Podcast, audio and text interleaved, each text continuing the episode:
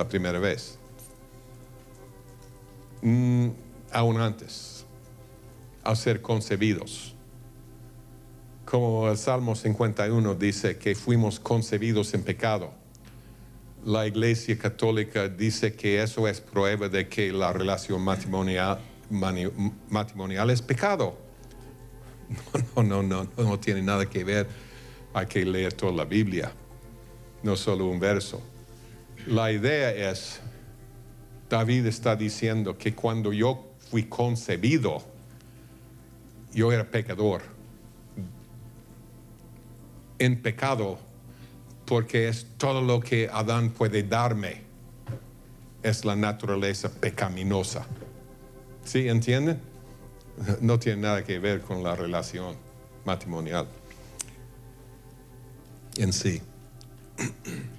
Pero la Biblia explica cómo es la naturaleza que recibimos cuando fuimos concebidos. Es una naturaleza pecaminosa, corrupta, egoísta, orgullosa, lujuriosa, odiosa y siempre desea lo que sea mejor para sí mismo. Así, así somos como seres humanos. Así es el hombre viejo. Y entonces, viviendo juntos, dos personas con esas características, podemos decir que es imposible que tengan un matrimonio feliz. O casi imposible. Hay uno que otro inconverso que ha dicho que sí tiene un matrimonio feliz. Mm, a saber. si, si viéramos todos los detalles, o tal vez el hombre lo dice porque la mujer se ha acostumbrado a ser maltratada sin abrir la boca, no sé, a veces, o viceversa. Pero es imposible tener un matrimonio feliz sin un milagro, pero sin abrazar la cruz, sin que el hombre viejo sea crucificado, sin que nos entregamos por otros, sin que nos pongamos sobre el altar y sin demandar a otro, fíjate lo que hice por ti. Me negué. No, eso no es negarnos. Otra clave para tener un matrimonio feliz es algo que ya mencionamos, hay que usar el manual de operación. Fíjense en Josué 1.8, voy a leérselo y ustedes ya la mayoría conocen este verso, tal vez no por memoria, pero muy familiarizados están con este verso. De este verso, Josué 1:8, escuchen, nunca se apartará de ti, de tu boca este libro de la ley, sino que de día y de noche meditarás en él, para que guardes y hagas conforme a todo lo que en él está escrito porque entonces harás prosperar tu camino y todo te saldrá bien. Es una ley de la vida como la ley de gravedad. Es seguro. Y espero que todos, por lo menos del segundo año, sepan que la ley no es solo los cinco libros de Moisés. La ley, según la Biblia misma, es todo lo escrito, desde Génesis hasta el Apocalipsis. Este libro es la ley de Dios. Y si meditamos en su ley y si la ponemos por obra, todo lo que hagamos va a prosperar y vamos a terminar felices.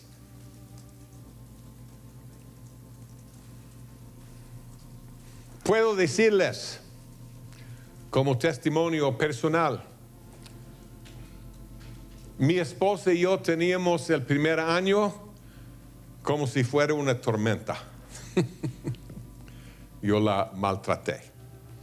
Yo era muy exigente mm, y hasta legalista. Yo crecí con el legalismo, se lo he dicho, ¿no? ¿Recuerdan? Y entonces yo todavía tenía mucho legalismo exigiéndola que caminara, pero ella también creció con legalismo. En su iglesia había mucho legalismo, pero la el legalismo de ella no encajaba con el mío. Entonces había mucho conflicto. Pero yo creo que los dos hemos aprendido a escoger la cruz hace 50 años. Empezamos a aprender. Y yo puedo decir que nuestra vida juntos es como el cielo sobre la tierra. Estamos muy felices y um, muy contentos. Y escuchen, un matrimonio que dice que nunca tienen roces. ¿Ustedes dicen roces, fricciones? Es probablemente que alguien está, esté mintiendo.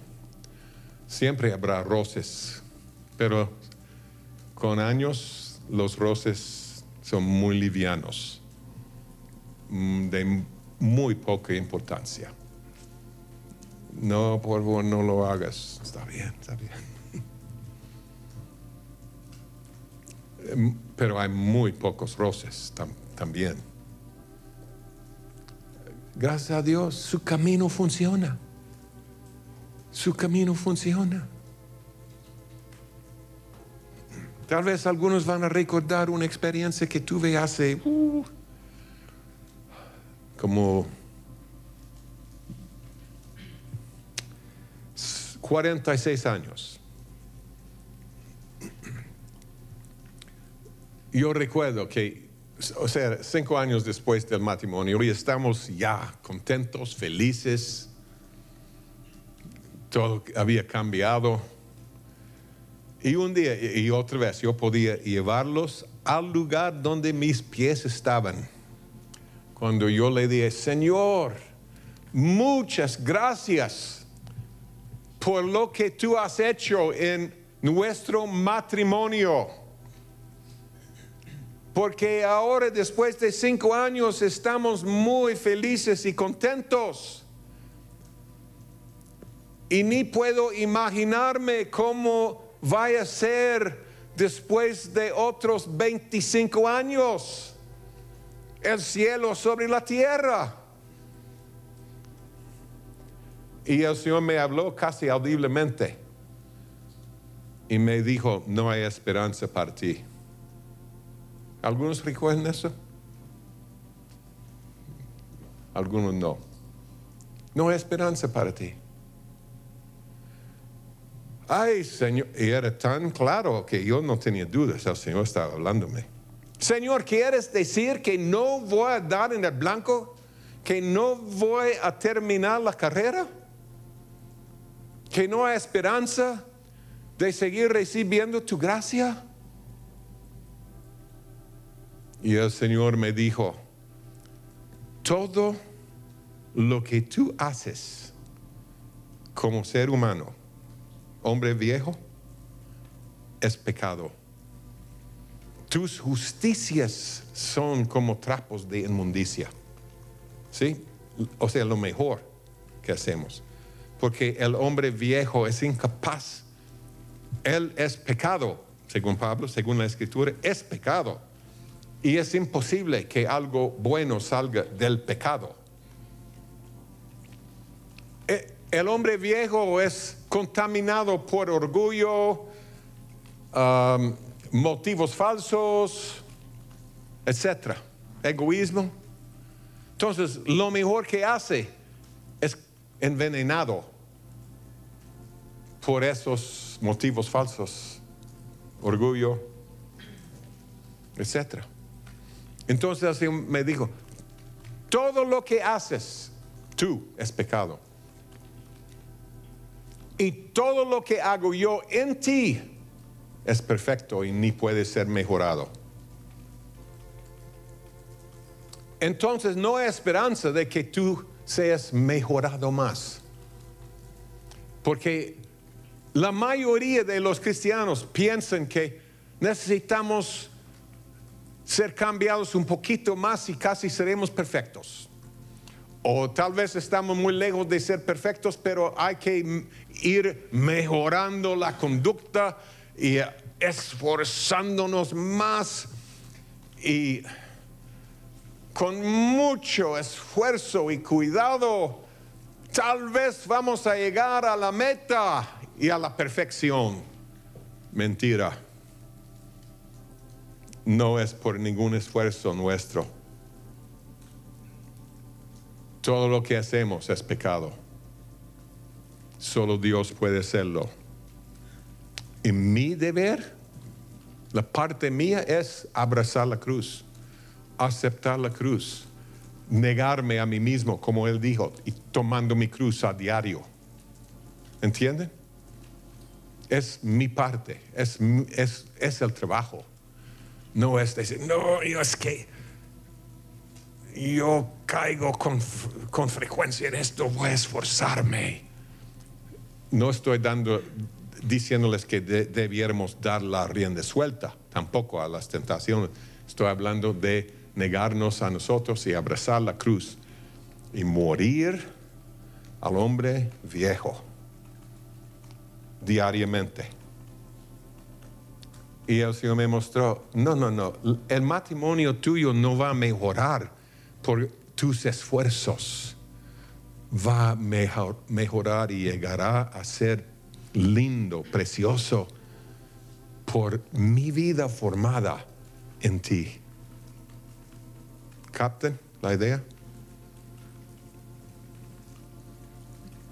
Entonces, escogemos el camino de la cruz, de la abnegación, de entregarnos por otros, de pensar más en otros que en nosotros mismos.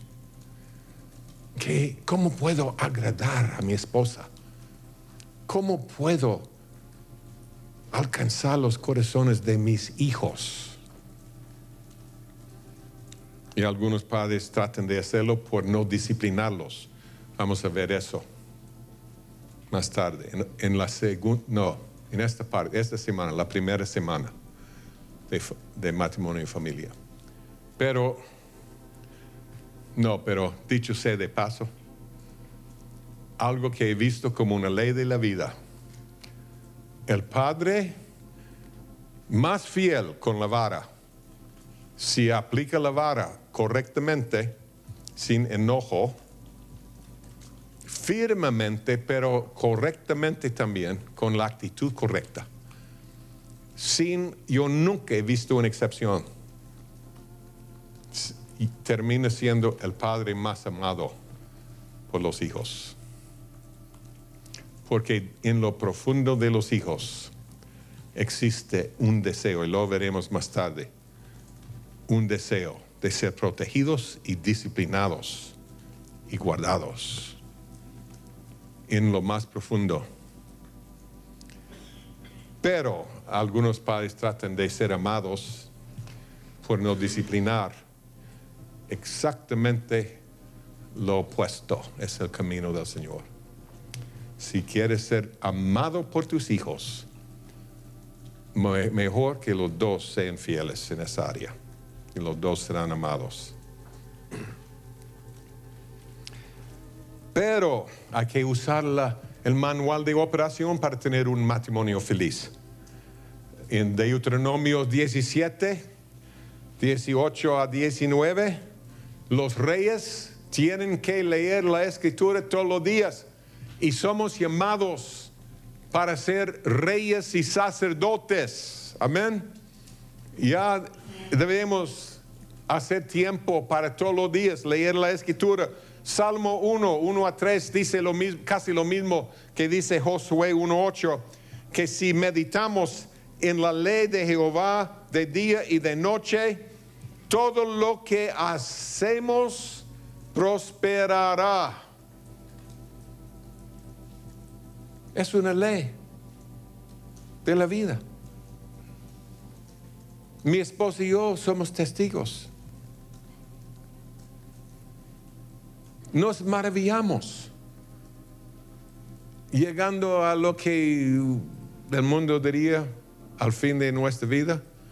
No, yo creo que estamos llegando al principio de nuestra vida. y a saber por cuánto tiempo más viviremos.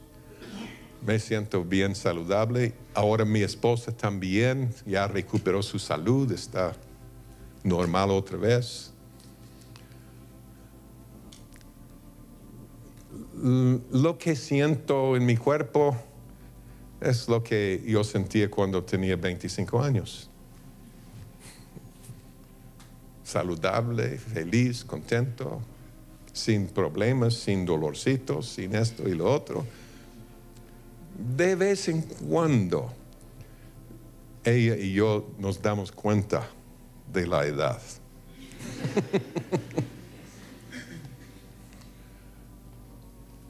principalmente por la falta de coordinación que teníamos como jóvenes.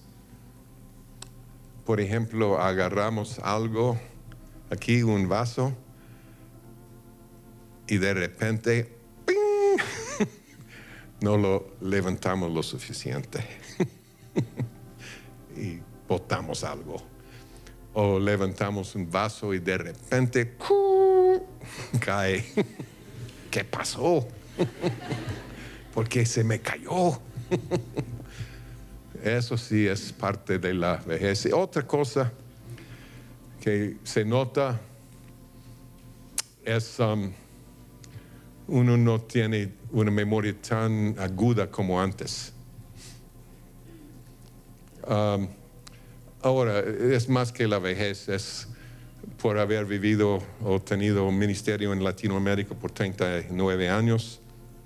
Lo que sucede es que uno no domina su segunda lengua y se olvida de su primera lengua.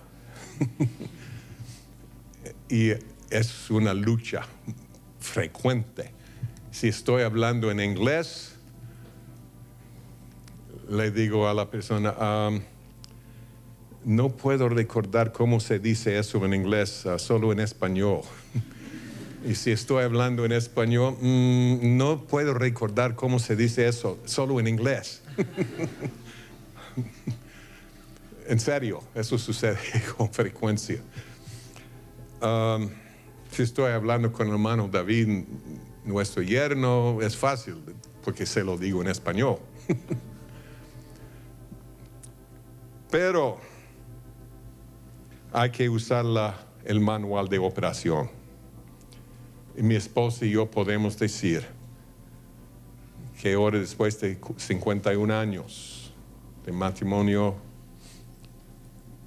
que la promesa se ha cumplido. Todo nos ha salido bien. Gracias, gracias al Señor. El problema con la mayoría de cristianos es que no tienen tiempo suficiente para leer el manual. Están muy ocupados con tantas cosas. Y leer toda la Biblia tarda 80 horas. ¿Cómo voy a invertir 80 horas en la lectura de la Biblia? La carta de amor de Dios. Y decimos que lo amamos. 80 horas, sí es lo que si uno lee sin detenerse. Creo que es imposible para un cristiano hambriento porque cada rato, ay, quiero meditar en este pensamiento tan bello. Pero no es tanto el tiempo. Y es un hecho que la mayoría de cristianos pasen por lo menos 30, 40, 50 horas cada mes en la tele, las películas, el internet, etcétera, etcétera, celulares. Pero no tienen tiempo para leer la Biblia. El único engañado es esa persona, no Dios. Amén. Ahora vamos a Malaquías 4. Quiero leer 5 y 6 con ustedes, viéndolo. Malaquías 4, 5 y 6.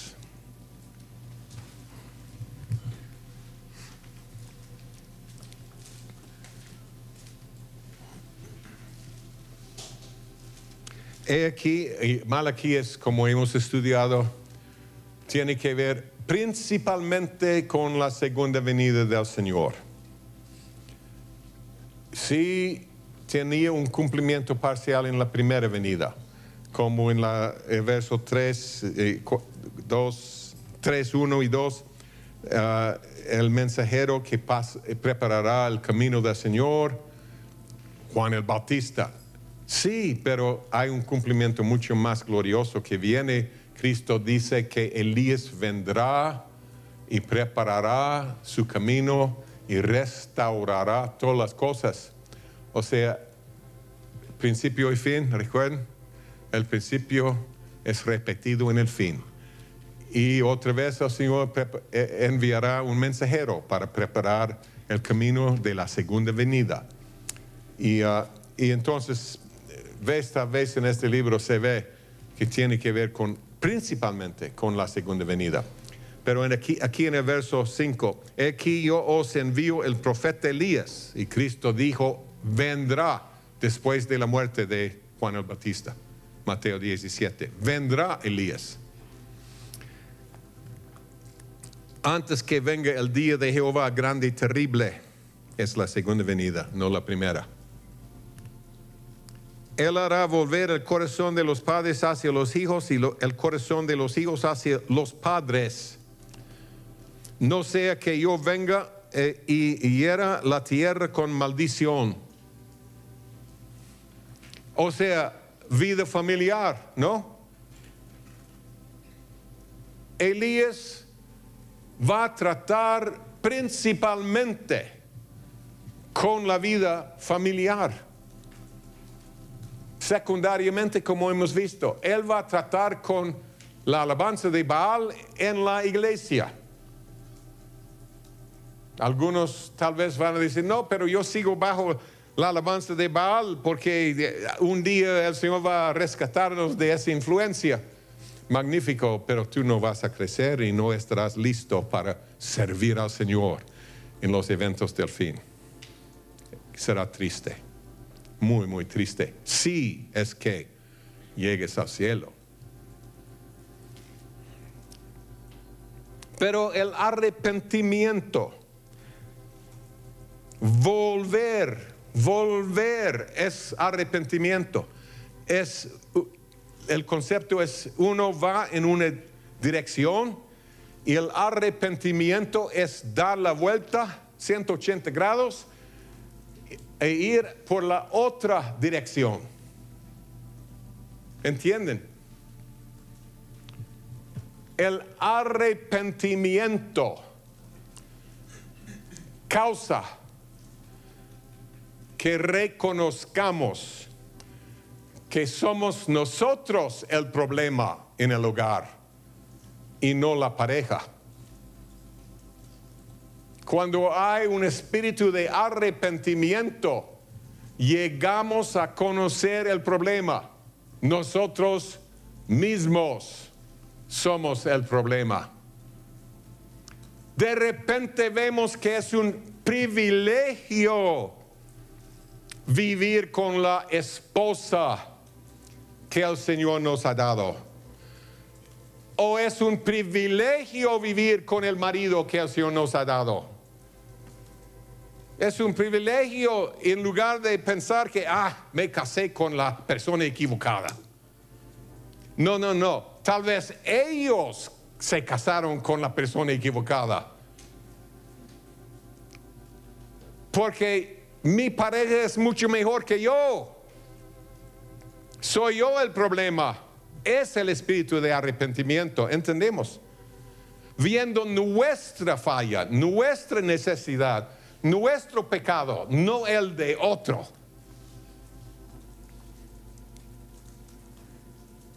La carne nos puede decir que nos equivocamos en la persona con quien casamos. Nos casamos. Hermanos, el Señor, si tú, si estás casado, una cosa segura es que el Señor puede causar que todo te ayude a bien, incluyendo una equivocación en esa área. Ahora, ninguno de ustedes internos debieran pensar, no, pero si me caso con la persona equivocada, está bien, el Señor va a ayudarme a bien. Eso va a ayudarme a bien. No, no, no. Con esa presunción no hay mucha esperanza. Pero si ya tienes dudas, puedes decir, si ya estás casado, no, pero tal vez me casé con la equivocada. No, no, no.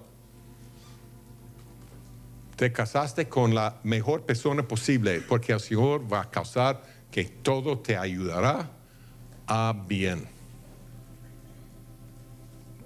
Amén, ¿lo queremos? Aún las equivocaciones. Y es lo que ese verso está diciéndonos, aún las equivocaciones, porque sabemos que las decisiones correctas van a ayudarnos a bien. No necesitamos un verso para decírnoslo. Amén. Ese verso está hablando de hasta pecado, equivocaciones, errores grandes. Todo nos ayudará bien si somos llamados y si amamos al Señor en medio de los conflictos. Amén. Entonces, debemos aprender a reconocer nuestra gran necesidad en lugar de minimizar las características de la otra persona. ¿Saben que nosotros somos, escuchen, crueles, crueles por naturaleza? ¿Sí? ¿Sabían eso? Es una de las características de Adán en nosotros. Él es cruel por naturaleza.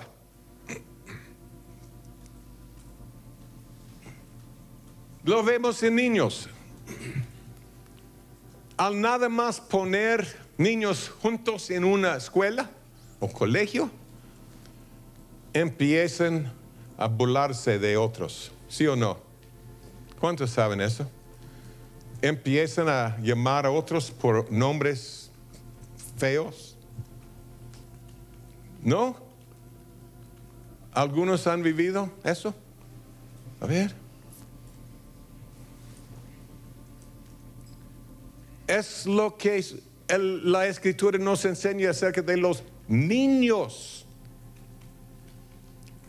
Cuando un grupo de ellos salieron burlándose de Elías. No, sí, Eliseo, pero después del, del rapto de Elías, salieron burlándose del hombre de Dios y el camino de Dios. ¿Recuerdan? Súbete, calvo, haz lo mismo. y 42 murieron ahí, mismo, juzgados por Dios.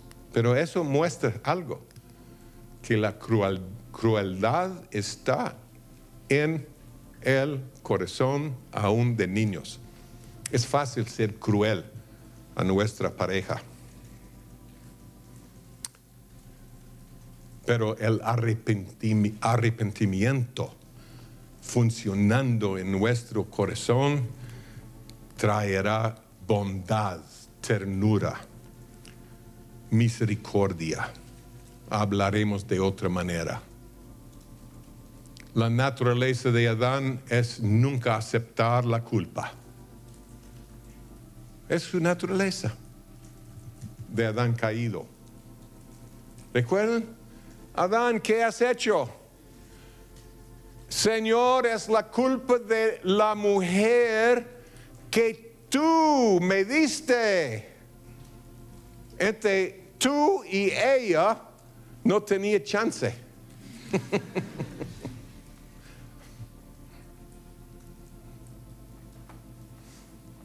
y La naturaleza de Adán estaba ya también en Eva. Eva, ¿qué hiciste? Es la culpa de la serpiente, no la mía. El ser humano casi nunca acepta la responsabilidad por nada. Ni siendo niños, ni siendo adulto. Pero Elías, el espíritu de Elías es lo que necesitamos hoy. Señor, mándanos, mándame a mí la visitación de ese espíritu y poder de Elías. Ya. Amén. Ya, Señor. Vuélveme. Dame un espíritu arrepentido. Yo necesito una vuelta total de 180 grados no solo un ajuste en mi rumbo. El arrepentimiento le dice al Señor, Señor, mi camino es totalmente equivocado y tu camino es totalmente correcto y justo. Es lo que dice el arrepentimiento. Y tal vez algunos aquí piensen que con un poco de ajuste, su camino será más agradable al Señor. Tal vez unos grados de cambio. Solíamos volar nuestro propio avión por años. De, de aquí a los estados, directo. Y el avión que el Señor nos dio era muy bien equipado con muchas computadoras y sistemas de navegación y podíamos despegar y oprimir algunos botoncitos y relajarnos por cuatro horas hasta que llegáramos allá. Pero yo tenía que de vez en cuando hacer un ajuste en la dirección. El ajuste era de entre un grado y dos grados de la brújula. Máximo dos grados. Por lo general, un gradito. Para llegar al mero aeropuerto. Muy preciso. Incluso yo de vez en cuando solía tomar mi siesta sobre el Golfo de México, diciéndole a mi esposo o tal vez otra persona que estaba ahí, si este número aquí llega a ser 2, porque ahorita es 0.0, ¿no? Y tal vez va a decir punto 1, punto 2. Si llega a ser 2.0, despiértame solo para hacer un ajuste de un grado, dos grados. Algunos piensan que así es. Solo necesitan un poco de ajuste en su caminata. Escúchenme, tú no necesitas un ajuste ni de un grado, dos grados, ni de 45 grados, ni 90 grados. Necesitas un ajuste de 180 grados arrepentimiento. Amén. Todos necesitamos ese cambio en cualquier área. Arrepentimiento. Soy yo el culpable. Soy yo el problema en la casa, no los demás.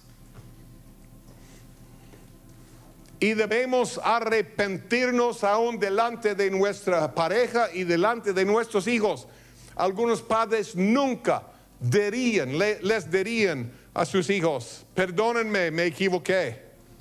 No quieren perder respeto. Si le digo a mi hijo, perdóname, me equivoqué, él va a perder su respeto por mí, por su padre, su madre. No, no, no. El niño tendrá más respeto mucho más. cuando nos equivocamos y reconocemos que nos equivocamos con un niño, si decimos, perdóname hijo, me equivoqué. Tal vez gritándole o hablándole alguna grosera. ¿Grosera? Grosería. Gracias. Grosería, sí. Perdóname. El niño va a decir, mi papá o mi mamá es un cristiano genuino. Y cuando se equivoca, lo reconoce para cambiar su rumbo y arreglar la cosa. No es hipócrita. No es hipócrita. Un niño, algo, un niño no tiene mucha fuerza para resistir tentación, no tiene mucho discernimiento. Pero algo que un niño puede reconocer hasta a un año de luz de distancia es un hipócrita. Sí, un niño reconoce si está viviendo con un hipócrita en la casa. No seamos hipócritas. Seamos transparentes y fieles. Amén. Ahora, otra clave para tener un hogar feliz es mantener las prioridades correctas. Esto es sumamente importante y escuchen, pueden subrayar esto. Muy pocas familias cristianas mantienen este orden o este orden de prioridades. Muy pocos. Aunque sepan, permiten que el orden de prioridades se, se vaya cambiando. ¿Cuál es el primer, la primera, primera prioridad? ¿Mm? Dios número uno. Mateo 22, 37, 38, el primer mandamiento es amar a Dios con todo el corazón y el alma y mente. Otra vez, decimos que lo amamos, pero hemos leído su carta de amor aún una vez. Creo que debemos leer la Biblia una vez por año. Debía ser la meta de cada cristiano no solo aquí en el instituto, dos veces durante dos años, no, una vez por año. Pero el Señor viene antes de los padres, antes de la pareja, antes del trabajo, antes de los niños. El Señor ocupa el primer lugar en nuestra lista de prioridades. Yo recuerdo a un hombre que el Señor quería usar en esta iglesia aquí, la, local, hace años. Y el Señor estaba hablándoles a los miembros sobre el bautismo en agua. Y el hombre me dijo directamente, me dijo, yo sé que el Señor está hablándome de ser ordenándome que yo sea bautizado en agua. Pero no voy a hacerlo hasta que mi esposa esté dispuesta a hacerlo también. Salió de la iglesia y perdió la herencia que el Señor quería darle. Porque su esposa ocupaba el primer lugar, no Dios. Muchos padres, y tal vez la mayoría de los padres, les enseñan a sus hijos, no con palabras, sino con acciones y es mucho más fuerte. las acciones que las palabras, ¿no? Les dan un ejemplo claro que Dios y las cosas de Dios no son tan importantes como su educación y como el trabajo del papá. Dios no es tan importante. Él no ocupa primer lugar y ellos les enseñan a sus hijos eso y después se maravillan que los hijos no siguen en el camino del Señor o no sigan en el camino del Señor. ¿Qué? ¿Qué pasó? ¿Cómo les muestran con acciones que Dios no es tan importante? Si van a llegar al colegio, si asisten a un colegio, siempre llegan a tiempo. Amén. Tal vez dos, tres, cinco minutos antes, pero llegan a tiempo. Ni pensarían en llegar tarde. Ni pensaría el padre llegar tarde a su trabajo. Pero a la iglesia, cualquier hora. Porque la iglesia y las cosas del Señor no son tan importantes como el trabajo y el colegio.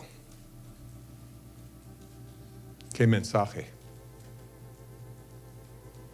Debemos llegar a, la iglesia, pero a tiempo, sino temprano, como hacemos con otras cosas importantes en la vida. Otro error muy común, lastimosamente yo diría, que en mm, casi todas las familias. En serio, es triste, muy triste. Es que con el nacimiento del primer hijo, el hijo se convierte en un ídolo en la vida de la mamá o del padre o los dos, el corazón de los dos un ídolo.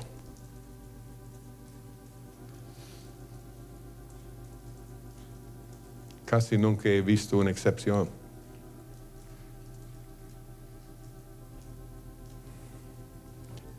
Dios pierde su primer lugar. Ahora es el hijito quien ocupa el primer lugar en la familia. Es la persona más importante. Y es más importante aún que el marido o que la esposa, depende.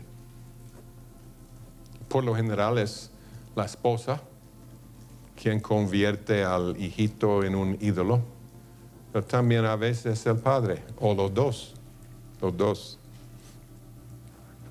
Ahora después de Dios, y veremos más de eso más tarde, Después de Dios, ¿qué viene próximamente en nuestra lista de prioridades? ¿Mm? No. El hogar. El hogar es después. Como ya hemos leído en 1 de Timoteo 3, y pueden ver en 1 a 4, que si no tenemos el hogar en orden, no podemos ser un líder en la casa del Señor. Si está fuera de orden nuestro hogar, no podemos ser líder y cualquier otra obra espiritual o natural no, es, no debiera ser tan importante como el hogar como ya leímos en Génesis 18, 19, que el futuro espiritual de Abraham dependía de criar a su hijo correctamente, tener su hogar en orden. Es lo mismo con nosotros. No sé a cuántos cristianos, ministros especialmente, he escuchado decir que están sacrificando a sus familias por Dios. suena muy espiritual. Ah, es que casi nunca puedo estar con la familia, tengo un ministerio por todos lados y muchas responsabilidades, tal vez solo siendo un pastor, pero tengo tantas cosas. El Señor sabe que estoy sacrificando a mi familia por Él. Escuchen, el Señor dice en Jeremías 32, 35, que nunca vino a Él tal pensamiento, que sacrifiquemos a nuestra familia por Dios. Y lo que pasa es que los hijos por lo general sí terminan en el fuego. Como Israel, sí, recuerden, ellos sacrificaban a sus hijos literalmente en el fuego. ¿Cuántos recuerdan eso? Espero que todos. Mataban a sus hijos como sacrificio para Dios. Ay, no haríamos eso. Muchos lo hacen. Muchos lo hacen en la iglesia, sacrificando a sus hijos al fuego eterno con la excusa de que es por amor de Dios. Pero en el hogar, después de Dios primero, hogar después, es el cónyuge que viene después. Amén. Ahora, solo por si acaso yo utilice la palabra, y casi seguro que sí voy a usarla, ustedes dicen cónyuge. ¿Mm? ¿Qué dicen? Cónyuge dice el hermano aquí. ¿Cuántos dicen cónyuge?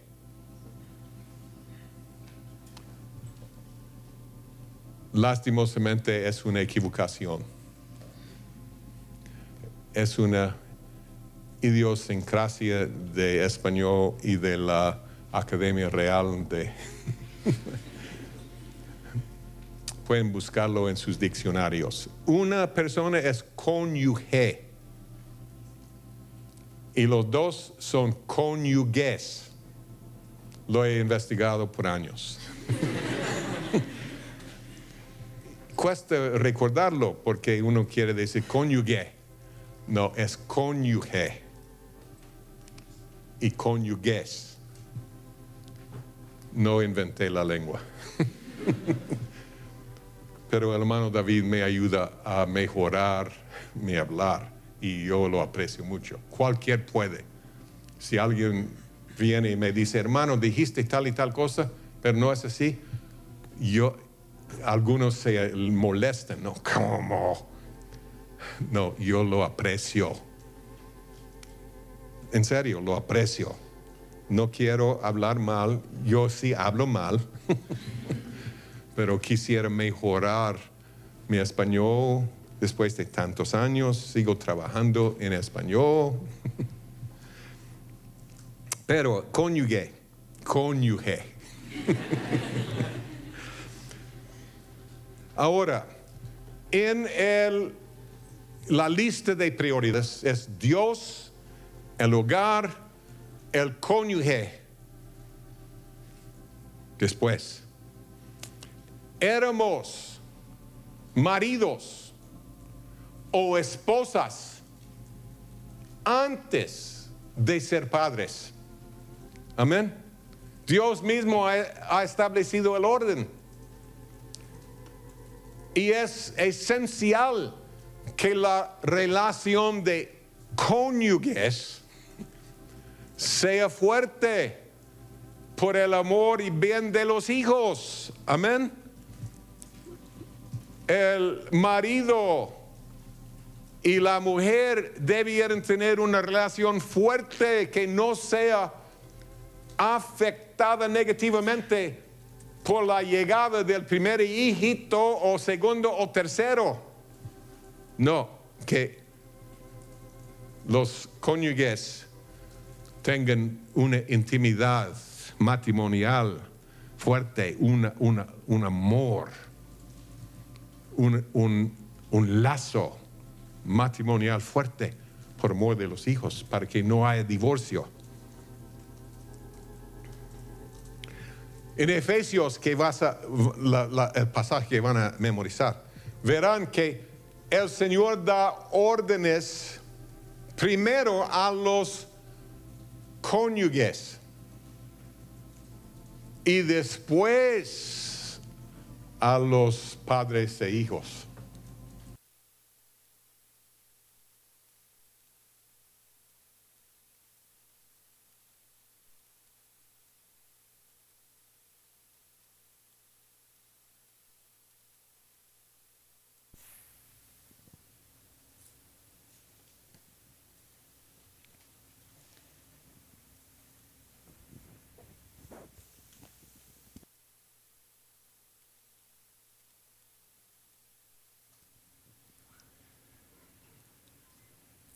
Qué bueno, ¿no? Hermanos, esta mañana a las 3 de la mañana, ¿cuántos se despertaron? Unos cuantos. Óigame. Yo me desperté y no me dormí hasta las 4. Y miren, la ira de Dios está sobre este lugar. Como Dios manda su espíritu, por alguna razón, yo nunca había oído explosiones de truenos tan fuertes como a las 3 de la mañana. Amén. ¿O ustedes lo vieron? Muchos de ustedes no, ni se, hay quien aquí tronó y me, ni siquiera se despertó. ¡Wow! Te brinqué de la cama. ¿Cómo puede ser esto? Hermanos, era terrible. Y eh, uno de ellos, yo dije, bueno, partió la capilla en dos, porque fue, sonó que aquí que, dije, bueno, no sé cómo vamos a hacer con el servicio. Sí, yo soy honesto. Yo dije, Señor, haz algo aquí, haznos volver de nuestros caminos. Señor, nosotros somos la sal de la tierra, la luz. Imagínense. Pero ¿qué estamos haciendo?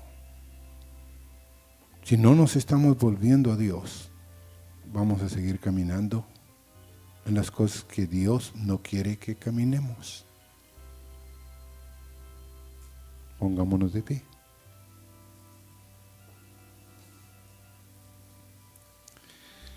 Ahora, un pequeño resumen.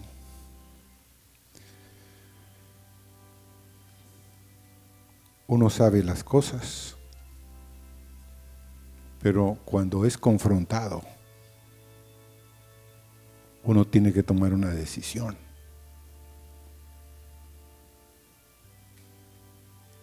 Y yo me acordé Una vez yo también le dije a mi esposa que Dios la había bendecido porque lo casó con un manso. ¿Ah? ¡Qué bendición! Le dije yo. Cuando estás dormido, me dijo. ¿Ah? Ahí es donde eres bien manso. No hablas no te mueves, no manifiestas. Se ríen porque así somos. Orgullosos, terriblemente egoístas. No es primero Dios, sino primero yo, segundo yo, tercero yo. Si yo estoy bien,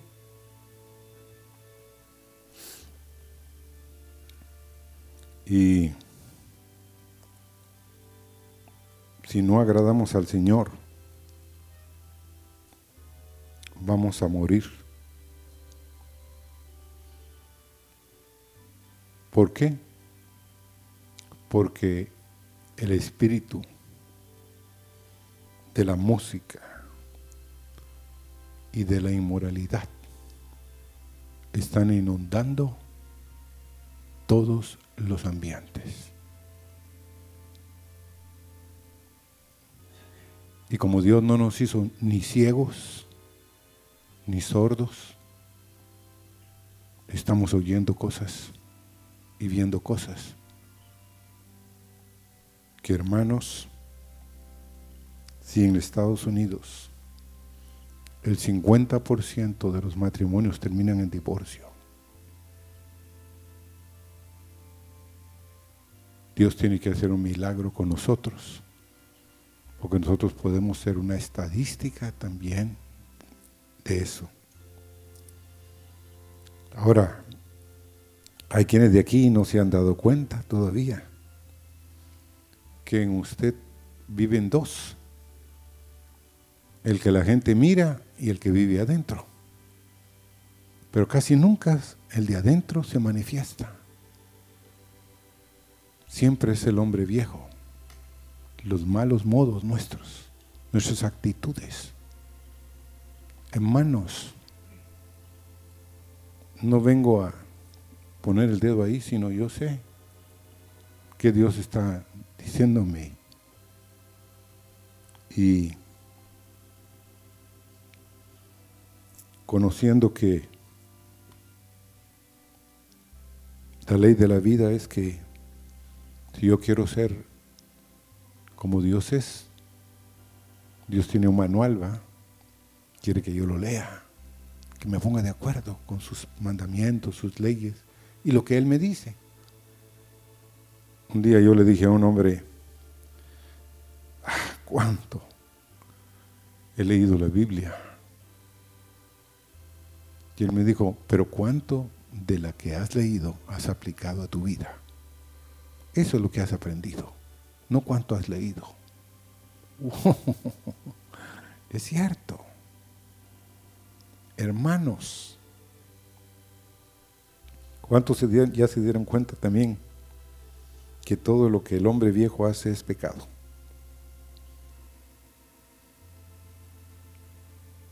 A veces queremos regalar algo o dar algo, pero en el fondo es para que nos digan, no tengo un agradecimiento. No damos por dar, por, por ver el, el gozo, el rostro de alguien. Pero otro, y con esto termino, no sacrifiquemos a nuestros hijos en el altar de lo temporal y sacrifiquemos nosotros lo eterno que tenemos. Amén. El Hijo va a saber que tú amas, que buscas. Señor, esta mañana en este lugar, llenos que están en la radio, Señor, si tú no nos haces volver, si tú no envías el espíritu de arrepentimiento, nosotros seremos pasto, Señor, carbones encendidos, Señor. Pero en ti hay tanta misericordia que hoy has hablado a nuestro corazón y nos has dicho, hijo, hija, hay un camino excelente, perfecto, pero Señor es contigo.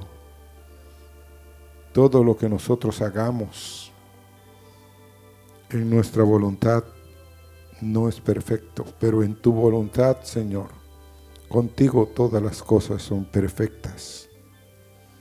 Señor, gracias. Gracias por hablarnos esta mañana y queremos sí volvernos, oh Dios. Pero hazlos tú, Señor.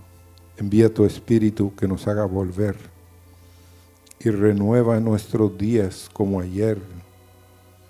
No nos deseches por siempre.